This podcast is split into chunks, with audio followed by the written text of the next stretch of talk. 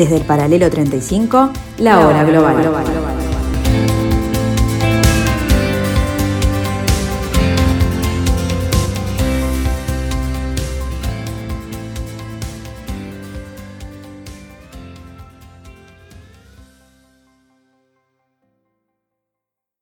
Muy buenas tardes amigos, nos volvemos a encontrar en este martes 13, martes 13, no me había dado cuenta, martes 13 de septiembre del año 2022, aquí en la tarde de Radio Mundo, aquí en la programación del 1170M de vuestro dial, aquí en la hora global.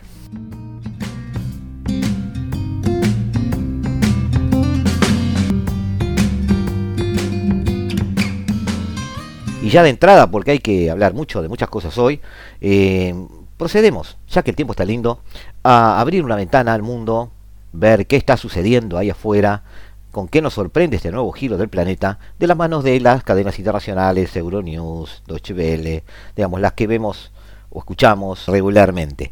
Eh, con ustedes estos titulares. Y ya nos volvemos a encontrar en unos minutos.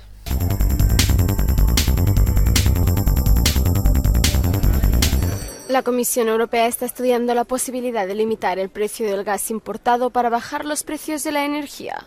Se trata de una idea muy controvertida y que dividió a los ministros de Energía en su encuentro el pasado viernes.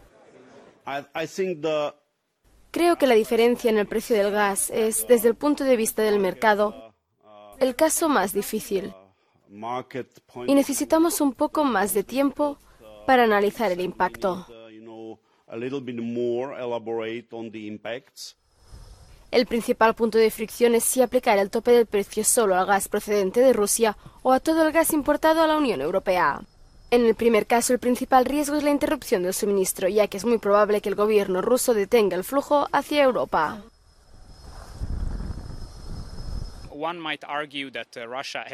Se podría argumentar que Rusia ya ha recortado mucho de lo que suministra a Europa porque los flujos se redujeron de 400 millones de metros cúbicos al día a 80 millones de metros cúbicos al día. Pero en realidad es importante entender que en 2022 en su conjunto todavía hemos importado bastante gas ruso y hemos utilizado el gas ruso para llenar los almacenes de gas de la Unión Europea. Así que pasar de 80 a cero nos seguiría perjudicando. Por otro lado, un tope de precios generalizado es una medida única, potencialmente más eficaz para reducir los costes de la energía para los usuarios finales. Pero hay que diseñarlo con cuidado.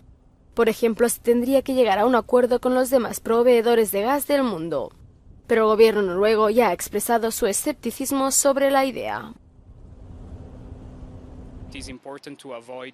También es importante evitar penalizar a los importadores que tienen contratos vigentes con precios potencialmente más altos que el futuro precio del tope.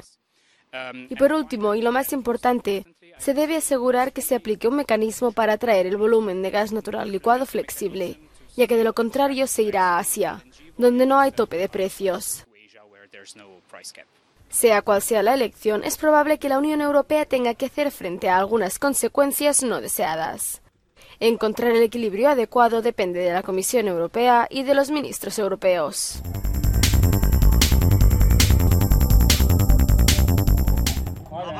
1.400 muertos, entre ellos medio millar de niños, 12.000 heridos y 33 millones de personas afectadas, un 15% de la población total de Pakistán.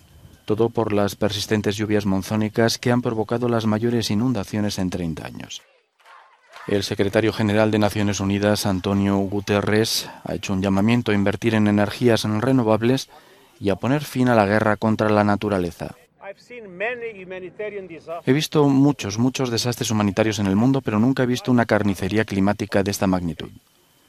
No tengo palabras para describir lo que he visto hoy. Una superficie inundada que es tres veces la superficie total de mi país, Portugal.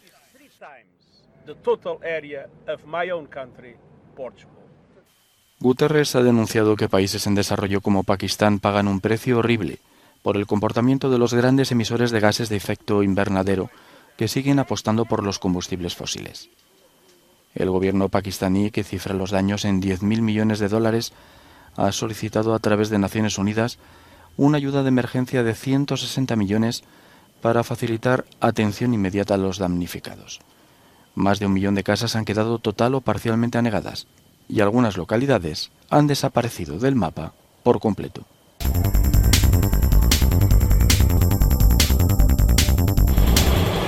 En vísperas de las elecciones parlamentarias del 25 de septiembre en Italia, Enrico Letta, el principal candidato de la izquierda, y Giorgia Meloni, líder del partido de extrema derecha Hermanos de Italia, debatieron este lunes en los estudios del diario Corriere della Sera y trataron temas como las fake news, las subidas de precios de la energía y las relaciones con Europa. Eh, Hay una Alemania que no se pone de acuerdo sobre el precio del gas porque tiene contratos con Rusia según los cuales las empresas alemanas pagan un tercio de lo que las italianas pagan por el gas, lo que crea también un problema de competitividad. Queremos una Europa en la que Italia también pueda defender sus intereses y buscar soluciones junto a otros. Leta criticó a Meloni por admirar a los gobiernos de Hungría y Polonia, de los que dijo que quieren el derecho de veto sobre las decisiones que importan a Italia. Queremos una Europa que trabaje con solidaridad, como la que se reunió después después de la pandemia e hizo la extraordinaria elección de dar a Italia el dinero para la recuperación. Esa es la Europa que queremos que continúe, pero tenemos que eliminar el derecho de veto para asegurarnos de intervenir en aquellos ámbitos en los que Europa no puede actuar, debido a la votación de aquellos que quieren bloquear nuestras decisiones y no renuncian a su derecho de veto. Meloni es actualmente la favorita en las encuestas.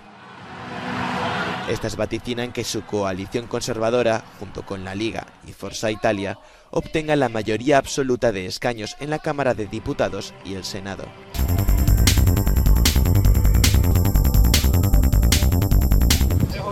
Decenas de tanques rusos abandonados, todo tipo de armas y municiones dejadas en el lugar. Son signos evidentes de una huida precipitada del ejército ruso en la región de Kharkov ante el avance ucraniano. Las fuerzas de Moscú han huido de una veintena de localidades, algunas de ellas de gran importancia estratégica. Los rusos estuvieron aquí por la mañana. Después, al mediodía, de repente empezaron a gritar salvajemente y comenzaron a huir, marchándose en tanques y vehículos blindados, relata este residente de la región de Kharkov. Tras recuperar Kharkov, las autoridades de Kiev dicen haber encontrado cadáveres con signos de tortura. La Fiscalía ucraniana ha abierto una investigación. La respuesta rusa ante el progreso de la contraofensiva ucraniana no se hizo esperar. Varios misiles cayeron este lunes en la ciudad de Kharkov, la segunda más grande del país. Una persona murió al impactar un misil en un edificio de la administración policial.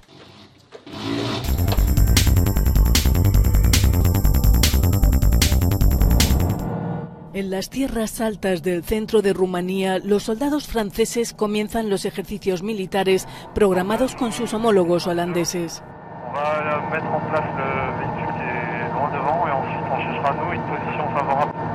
El ejercicio simula una invasión de fuerzas enemigas desde el norte, donde Rumanía hace frontera con Ucrania,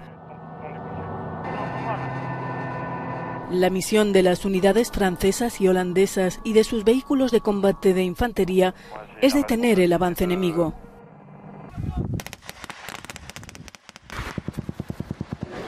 El contexto es diferente, pero el entrenamiento sigue siendo el mismo. Creemos que hemos hecho un buen trabajo identificando las lecciones antes de determinar realmente cómo se libraría la guerra en el futuro próximo. Pero el entrenamiento es el mismo. El hecho de que seamos la unidad más cercana a la crisis tiene un peso específico, pero no hay ningún cambio importante en el entrenamiento. Destaca este comandante de la OTAN con presencia avanzada en Rumanía.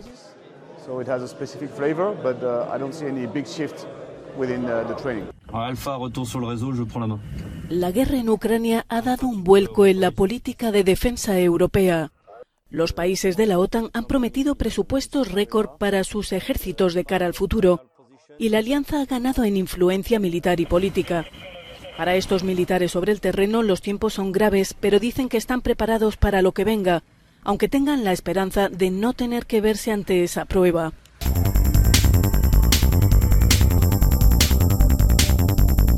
Las tensiones vuelven a dispararse entre Armenia y Azerbaiyán tras nuevos enfrentamientos en los que habrían muerto al menos 49 soldados armenios. El Ministerio de Defensa de Armenia publicó imágenes de tropas azeríes cruzando supuestamente la frontera hacia territorio armenio. Estas imágenes no han sido verificadas de forma independiente. Entre tanto, el primer ministro de Armenia, Nikol Pashinyan, declaró en el Parlamento que las fuerzas de Azerbaiyán habían bombardeado unidades armenias. Dijo que Armenia pedirá oficialmente ayuda a Rusia en virtud de un tratado de amistad entre los países. Y un portavoz del Ministerio de Defensa azerí afirmó que su país había respondido ante lo que denominó objetivos militares legítimos tras las provocaciones de Armenia negó que las fuerzas azeríes hubieran intentado cruzar la frontera. Ambas partes están inmersas en un conflicto de décadas por Nagorno-Karabaj. Azerbaiyán tomó el control de amplias zonas del territorio en una guerra de seis semanas en 2020 en las que murieron 6.600 personas. Terminó con un acuerdo de paz mediado por Rusia. Francia dice que remitirá este último episodio de violencia al Consejo de Seguridad de la ONU.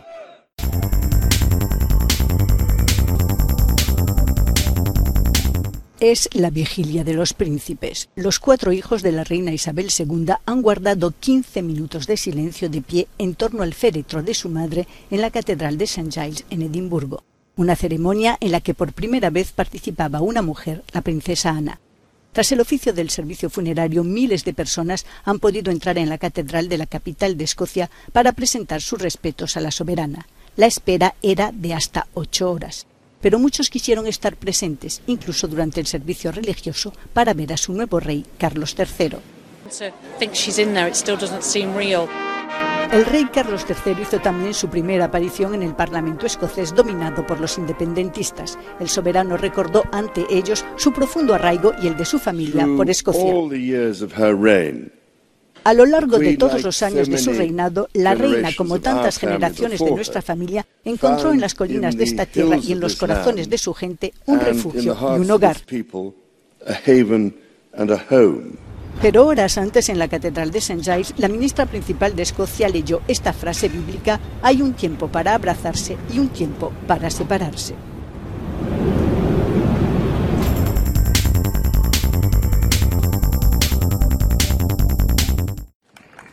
Organizaciones LGBTQ han protagonizado hoy una protesta en Belgrado contra la amenaza del gobierno serbio de prohibir la Marcha del Orgullo Europeo, la cual está prevista para el próximo sábado.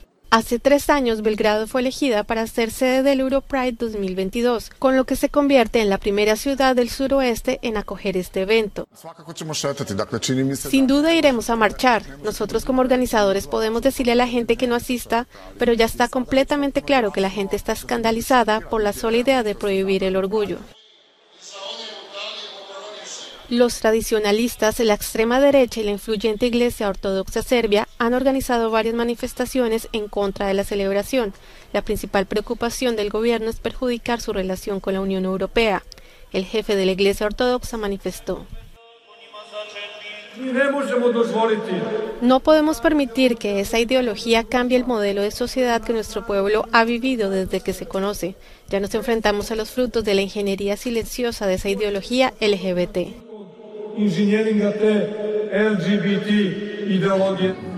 Hasta ahora, el ministro del Interior no ha emitido ninguna prohibición oficial. Los organizadores del Europride están decididos a celebrar la marcha.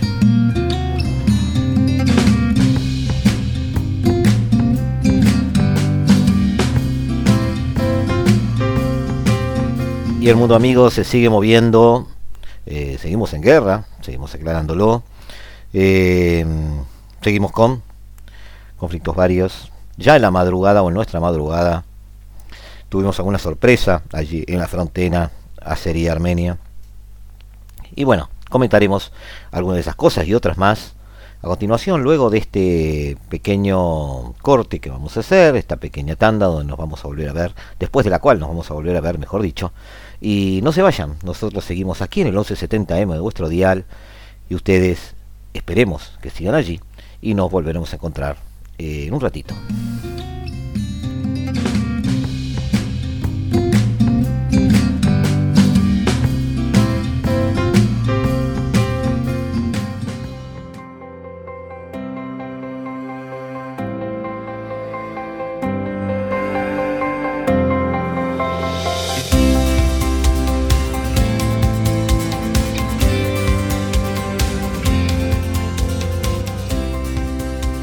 Desde el paralelo 35, la hora global. global.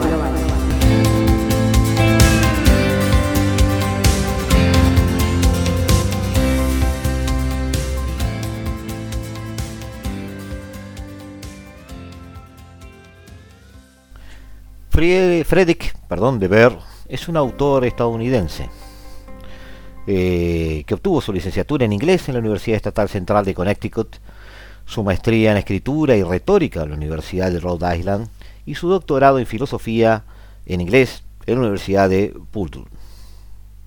Ha escrito para revistas, periódicos y sitios web. Los temas incluyen política educativa estadounidense, la cultura de la cancelación y la reforma policial, por ejemplo. Eh, nos llamó la atención un, este, una entrada en su blog. Por supuesto nos llamó la atención con ayuda. Nos, nos abrió los ojos sobre este autor, Leo Harari. Incluso nos mandó algo, algo de él, algo escrito por él. Y nosotros vamos aquí a leer eso porque nos interesó mucho el punto de vista de alguien lúcido, se comparta o no, que apela un poco a eh, los sentimientos de eh, dónde estamos parados, quién está tomando las decisiones, en qué se está convirtiendo todo este ecosistema que nos rodea, cada vez más parecido a lo malo que a lo bueno. Pero bien, escuchemos a, a de ver qué es lo que nos dice.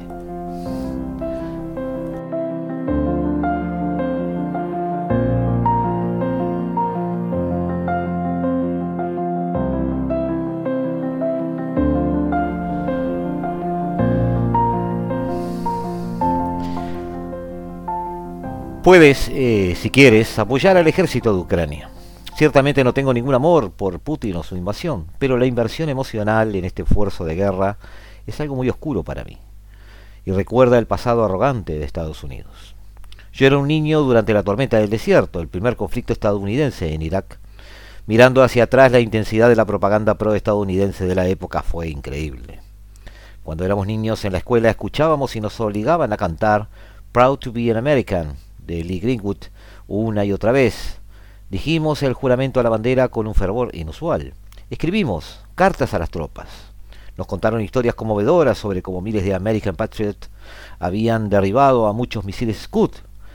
Resulta que son mentiras conmovedoras. Todo el país estaba impregnado de jingoísmo y militarismo, hasta el punto de afectarme incluso a mí, cuando tenía apenas nueve años.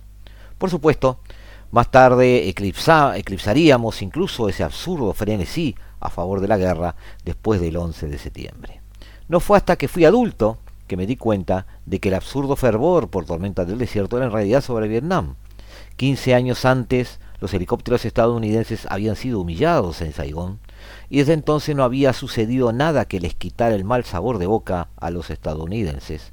Hubo mucha proyección de poder eh, en esa década y media, pero no hubo grandes guerras buenas para que Estados Unidos ganara de manera grandiosa y gloriosa, a menos que trabajaras muy duro para convencerte de ello.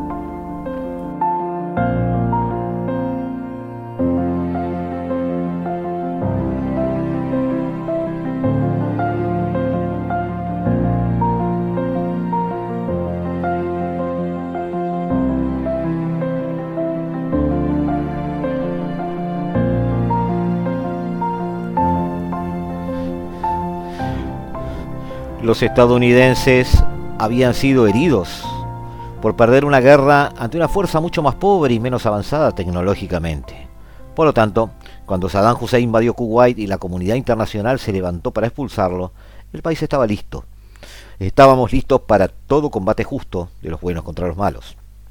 Esta dinámica, estoy seguro, es la fuente de la sed de sangre de estadounidenses en Ucrania hoy. Llevamos 20 años sin guerras buenas y nobles contra los malos. Afganistán fue un esfuerzo bélico emprendido con furia y terror y en consecuencia nunca fue inteligentemente conceptuado en el nivel más básico.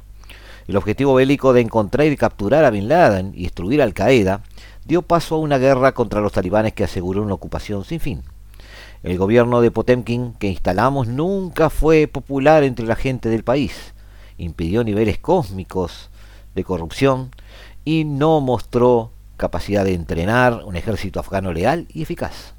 Después de 20 años nuestro país se cansó de gastar cientos de miles de millones de dólares en té fracasos. Nos fuimos, nos fuimos. El gobierno se derrumbó casi sin resistencia y los talibanes están de nuevo en el poder. En Irak los argumentos básicos para la guerra, eh, una conexión entre Hussein y Al Qaeda, por ejemplo, armas de destrucción masiva, rápidamente se levantaron eh, o se revelaron, perdón, como una tontería. El ejército de Saddam cayó rápidamente y fue enviado después de un juicio ficticio, pero una insurgencia persistente infligió eh, miles de bajas estadounidenses. Ahora bien, em, el caos permitió en ese mismo entorno el surgimiento de ISIS y sus diversos horrores. El nuevo gobierno iraquí que hemos instalado es imposiblemente corrupto y obtiene un puntaje de 31 sobre 100 en las calificaciones de Freedom House sobre la dedicación de un país a los derechos políticos y libertades civiles. Un verdadero desastre. Esto es lo que ha obtenido Estados Unidos por los 8 billones de dólares gastados en guerras desde el 11 de septiembre. Estados Unidos ama a los ganadores y no tolerará a los perdedores. Así lo escuché una vez los estadounidenses, particularmente el tipo de gente muy seria que compone nuestra intelectualidad, están desesperados por una buena guerra. Una guerra justa, una guerra donde ganamos. Están hartos de guerras que se sienten moralmente complicadas, hartos de guerras por las que tienen que sentirse mareados, hartos de guerras que no son solo buenos y malos. Están muy, muy hambrientos de una buena guerra. Creo que Ucrania es la tormenta del desierto que mucha gente ha estado esperando. Una guerra con, insisten, apuestas morales perfectamente simplistas, un conjunto imposiblemente noble, suponen, y eh, un conjunto merodeador y sin sentido de los malos. Todos los que están esperando es, todo lo que están esperando es la victoria. Y es por esta razón que esta visión de la guerra como una gran fachada es la que impera en mí, que la posición pro-Ucrania es el consejo individual más rígidamente aplicado en nuestro país desde el 11 de septiembre no hay otro tema en el que la mayoría haya exigido como a fuerza un consenso total o haya atacado con más saña a cualquiera que disienta o incluso haga preguntas. Porque Estados Unidos necesita una victoria.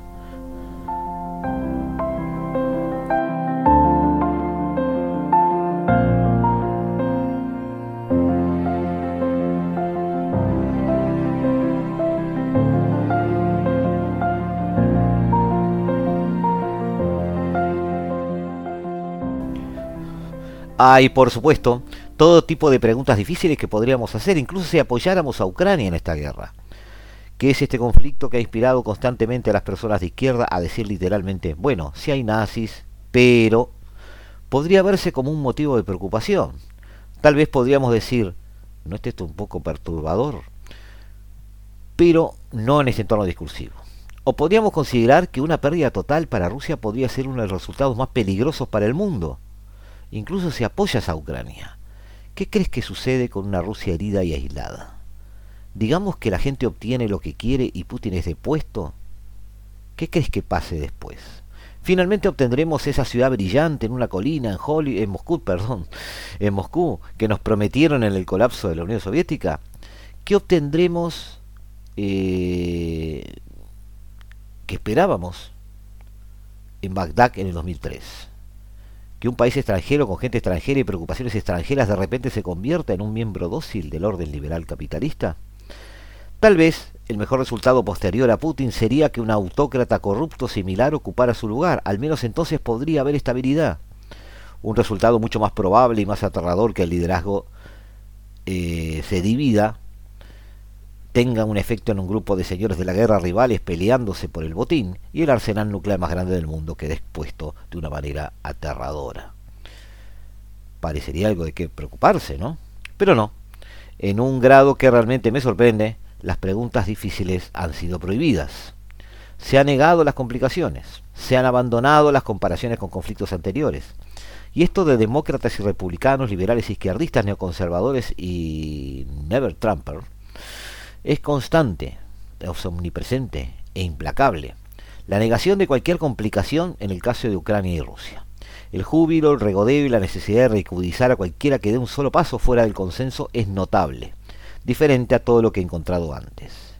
Y encuentro que ni siquiera puedo hacer que la gente tenga una conversación sobre esto, una meta conversación, sobre por qué el debate sobre Ucrania no es un debate, por qué eh, por ejemplo, hay muchas personas que consideran cualquier posición política, excepto una que inquieta la cuestión moral de la invasión de Rusia, sobre qué tantas personas que aprendieron a hablar con cuidado y el equívoco durante Irak ahora insisten en que no hay ninguna complicación en este tema en absoluto.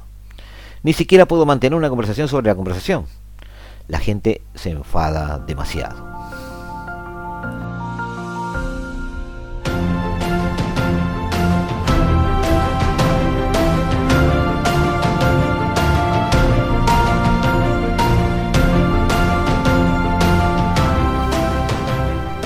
No hay, no hay una razón a priori por la cual la continua violación de Yemen por parte de Arabia Saudita deba inspirar tanta apatía en comparación con Ucrania.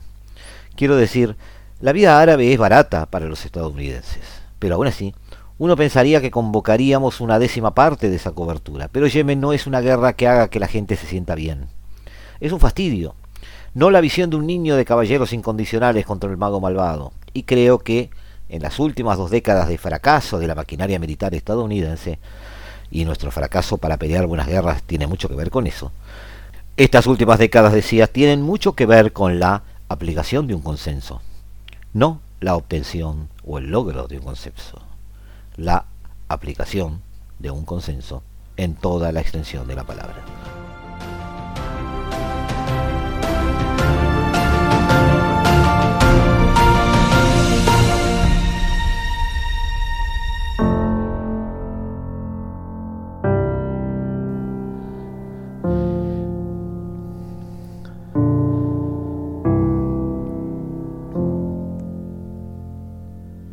Y viajamos, viajamos hacia Asia, donde en un momento en que se están jugando muchas cosas, hay un jugador que parece moverse con mucho pragmatismo, parece sonreír a unos y a otros, parece ser la figurita de canje en este álbum de figuritas del Mundial, que en definitiva es quien este, está dando señales a ambos lados, que es lo mismo que no dar señales o decir, jueguen este juego sin mí, yo tomaré decisiones según mis propios intereses. Hablamos de la India, una India que 75 años después sigue estando allí, eh, sigue fiel al destino que una vez se signó, este, ha desafiado presagios sobre su futuro, ha mantenido su integridad territorial y posicionado a la vanguardia tecnológica en muchos aspectos, incluso hacia eh, un nacional hinduismo, manejando, como dijimos recién, un doble juego en su política exterior. Lo charlamos, lo charlamos leyendo a Luis Esteban Manrique en el portal Política Exterior y razonando sobre estos este, extremos en la política exterior de Nueva Delhi.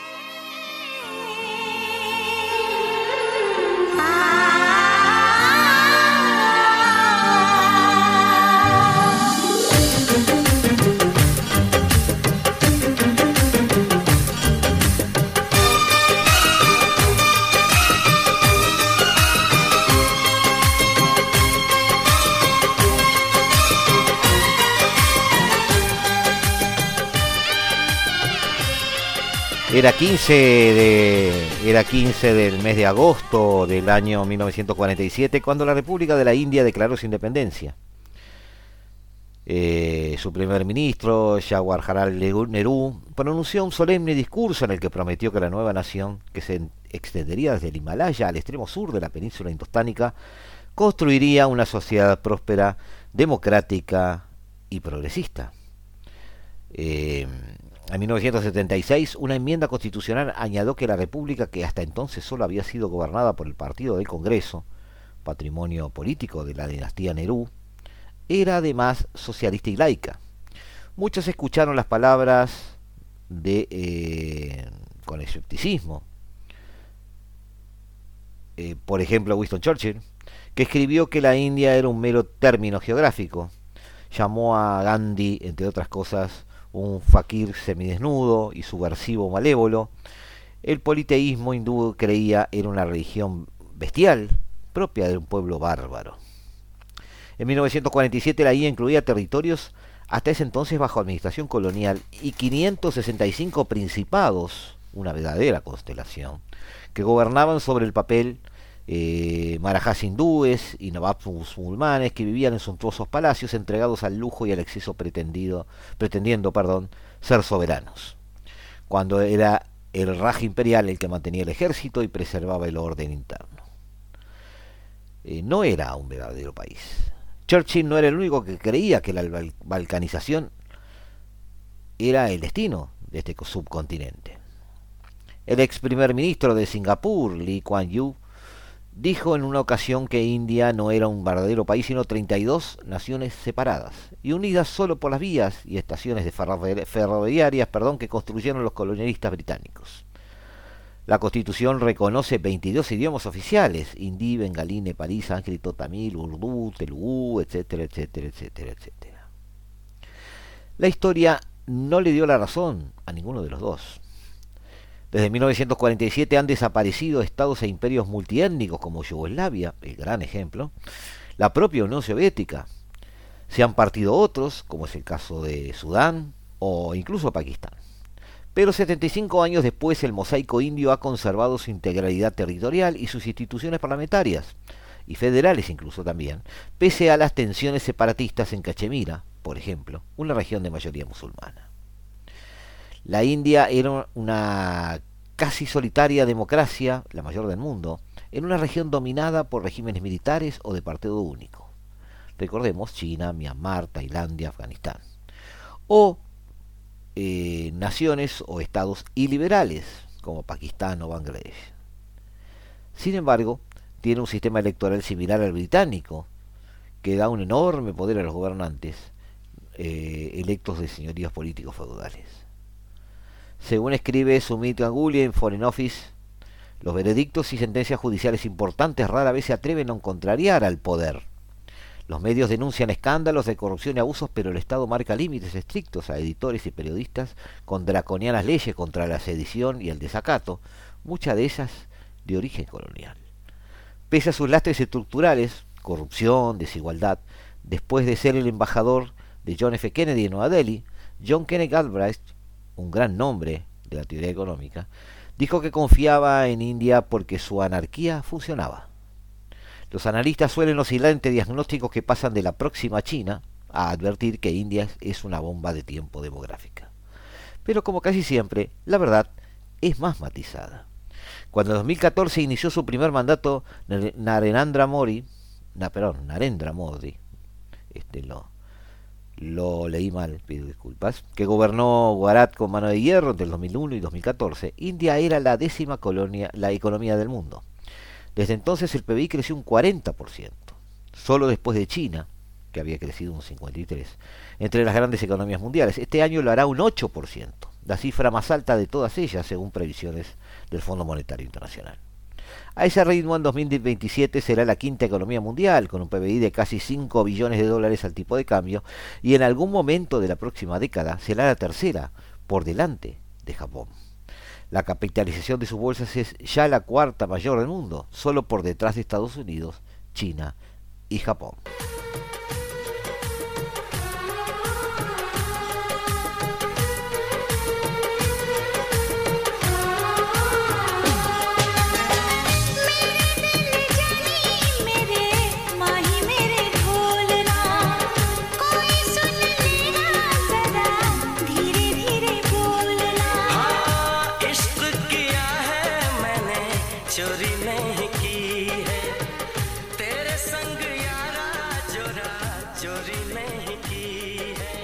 China está reduciendo la informalidad e incentivando la bancarización por medio de sistemas de pago digitales que canalizan las ayudas estatales. En el caso de ellos, 270 mil millones de dólares desde el 2017 en transferencias bancarias directas a 950 millones de personas, lo que los vincula al sistema tributario y financiero. Según The Economist, la mayor recaudación y desplazamiento de las cadenas de suministro globales fuera de China dan la razón a los demás electorales del oficialismo el BJP o Baratilla Janata Party, el, partido que está en el poder, que prometen gobierno mínimo, máxima gobernabilidad, gobernabilidad. Pero el clientelismo tiene su precio. El gasto público ha llevado el déficit fiscal al 10% del PBI y la deuda pública al 87%. India tiene de su parte su potente sector de software, y tecnologías de información, que en la última década ha duplicado su tamaño. los ingresos actuales superan los 230 mil millones de dólares. India es el quinto país exportador de servicios digitales, que emplea a 5 millones de indios, buena parte ingenieros informáticos y programadores. La red de autopistas es hoy un 50% más densa que en el 2014.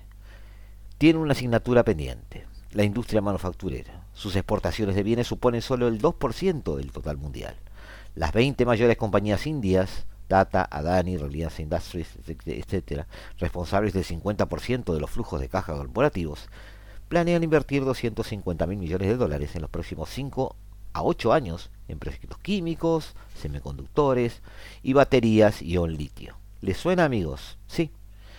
Justamente lo que Corea del Sur, Taiwán y Vietnam están manejando para Occidente hoy. La nueva India tiene un lado oscuro, el supremacismo hindú, del BJP.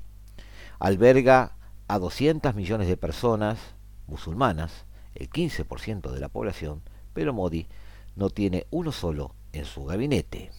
El nacional hinduismo es contagioso.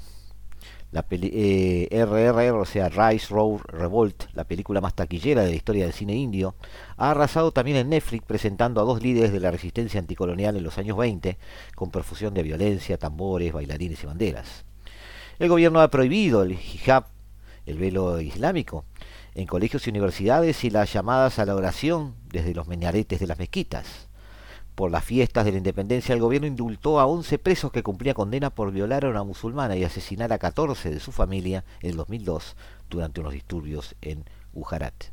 Así, no resulta extraño que los críticos de Modi digan que la India es solo el país más populoso que celebra elecciones el BDM Instituto, Institute, de Suecia, eh, Instituto de, eh, digamos, de Vigilancia de la Democracia, define su sistema como autocracia electoral, mientras que Freedom House lo considera un país parcialmente libre. En 2019, su 37% de votos dio al BJP mayoría absoluta en el Sansat, el Parlamento hindú. El neocolonialismo hinduista, sin embargo, no ha desviado a la política exterior india de su tradicional no alineamiento. Nueva Delhi no muestra interés en ser como Japón, Corea del Sur o Australia, pese a que se integra con ellos y Estados Unidos en el Quad, una alianza informal para contener a China en teoría en el Pacífico, aunque este mismo año ha hecho maniobras con China. Modi no ha criticado la invasión rusa de Ucrania ni se ha sumado a las sanciones contra Moscú.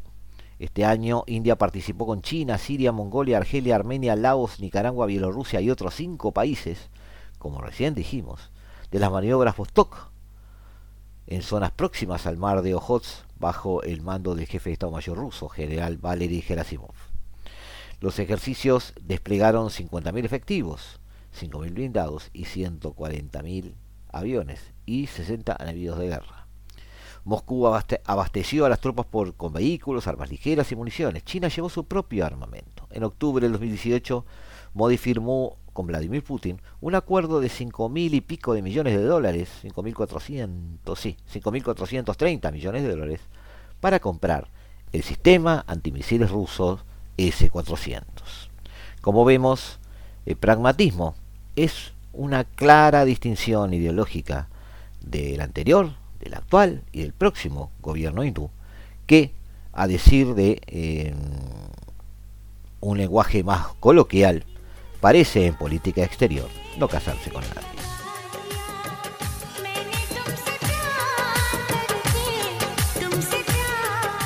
Nos volvemos a encontrar amigos en unos minutos aquí en el 1170M de nuestro dial. No se vayan, nosotros seguiremos aquí. Nos vemos.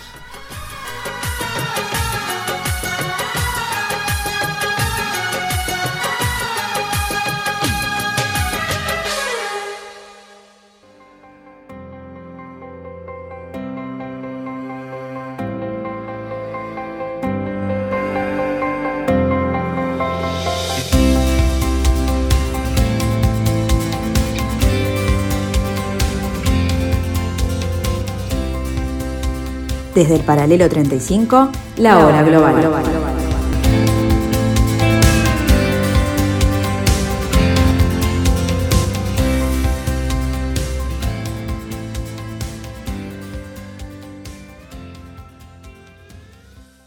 No puede ir al bolsillo del presidente.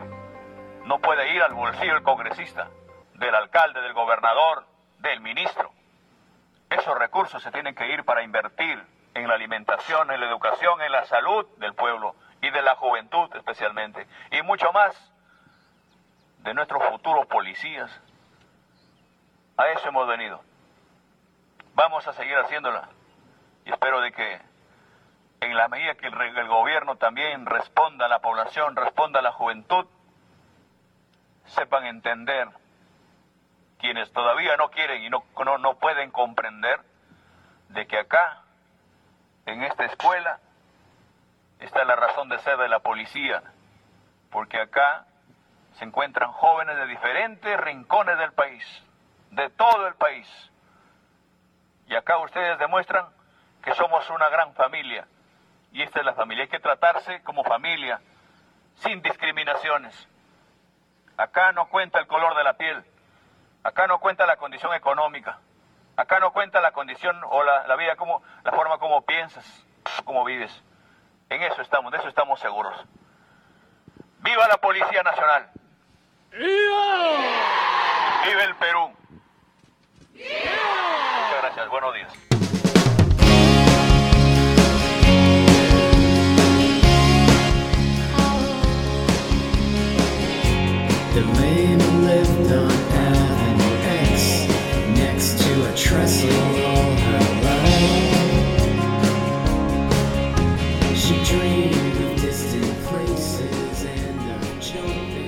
Alrededor del 62% de la población peruana considera que el presidente Pedro Castillo está obstaculizando el trabajo de la Fiscalía porque es culpable de los delitos que se le están investigando, según una encuesta de consultora Ipsos.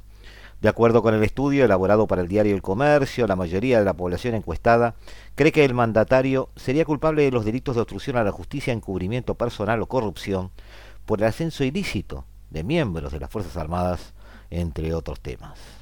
En la última encuesta, elaborada el mes de agosto, se arrojó que el 54% de los peruanos veía al mandatario como culpable, con lo que este sentir ha aumentado en ese preocupante 8% en apenas un mes. Mientras, el 27% de los peruanos considera que Castillo sí está colaborando con el Ministerio Público. Por otro lado, un llamativo 46%, casi la mitad, cree que el principal responsable de la crisis política que afronta Perú es el gobierno, es el propio Castillo, mientras que el 44%, un poquito menos, cree que la culpa es del Congreso de la República.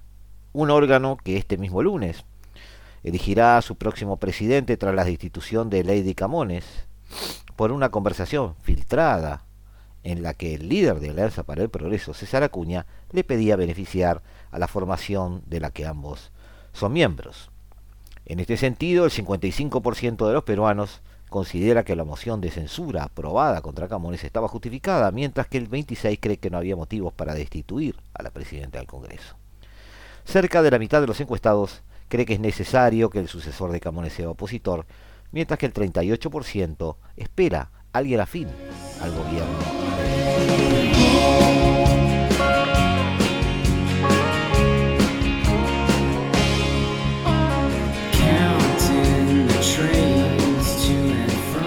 Muy cerca de allí, en Ecuador, el presidente Guillermo Lazo eh, presentó este lunes 12 de septiembre los temas que serán abordados en la consulta popular que se desarrollará en el 2023.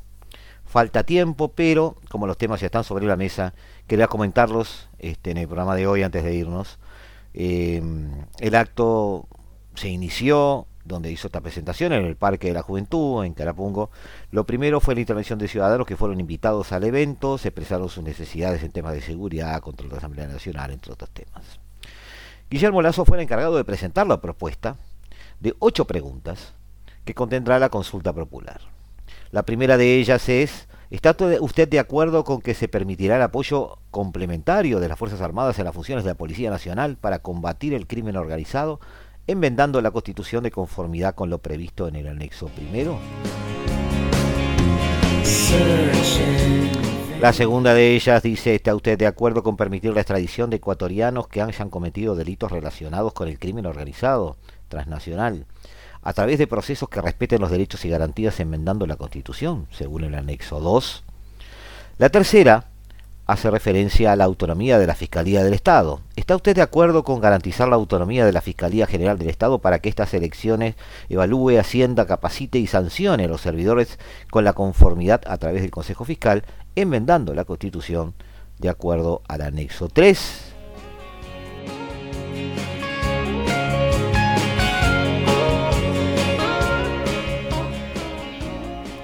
Sobre el fortalecimiento de la democracia, hay tres preguntas. ¿Está usted de acuerdo con reducir el número de asambleístas y que se los elija de acuerdo a los siguientes criterios? Un asambleísta por provincia, un asambleísta provincial adicional por cada, cada 250.000 habitantes, dos asambleístas nacionales por cada millón de habitantes y un asambleísta por cada 500.000 habitantes que residan en el exterior, enmendando la Constitución de acuerdo al anexo 4.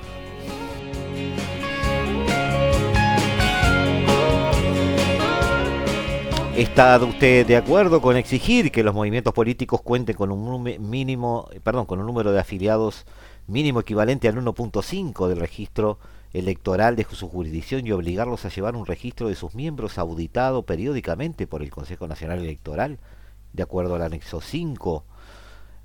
Por otro lado, ¿está usted de acuerdo con eliminar la facultad de designar autoridades que tiene el Consejo de Participación Ciudadana y Control Social e implementar procesos que garanticen la meritocracia, escrutinio público, colaboración y control de diferentes instituciones, de modo que la Asamblea Nacional sea la que designe a través de estos procesos a las autoridades que actualmente elige el Consejo de Participación Ciudadana y de Control Social.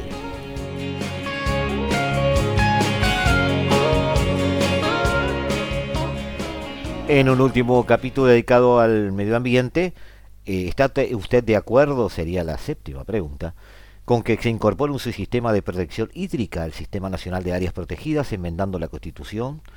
Y eh, por último, la octava pregunta es si está usted de acuerdo con que las personas, comunidades, pueblos y nacionalidades puedan ser beneficiarios de compensaciones debidamente reguladas por el Estado por su apoyo a la generación de servicios ambientales, de acuerdo al anexo 8 de esta eh, pretendida reforma.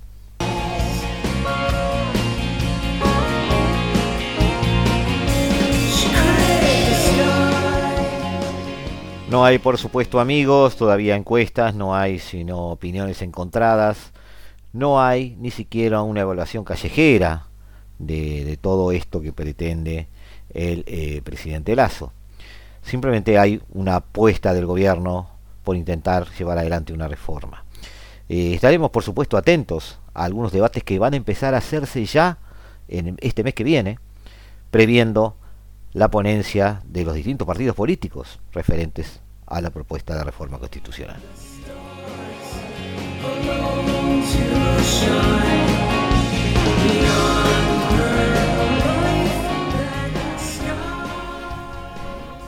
Mientras tanto, si seguimos avanzando a través de los Andes, eh, tenemos que mencionar a Gustavo Petro que eh, enfrenta denuncias eh, ya reiteradas en estas últimas horas de avance de campesinos ocupando tierras por parte de sus dueños, eh, en una especie de descontrol que parecería existir sobre determinadas áreas, áreas bordeando la, selva colombiana. Eh, por otro lado, eh, la pretendida apertura o el rumor de apertura de frontera con Venezuela ha desatado un verdadero caos aduanero en la zona y también de fuerzas de seguridad que están tratando de contener este, algunos movimientos masivos de población.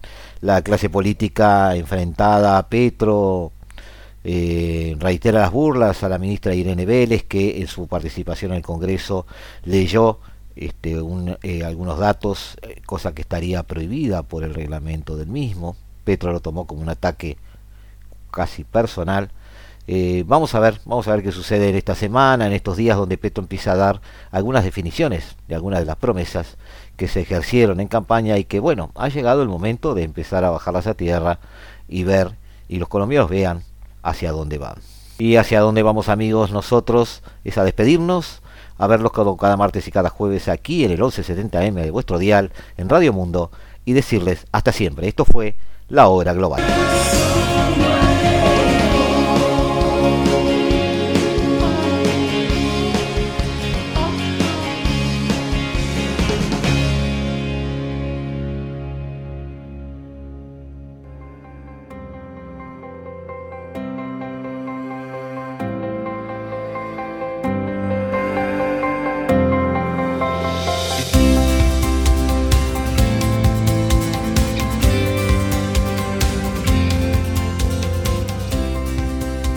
Desde el paralelo 35, la hora global.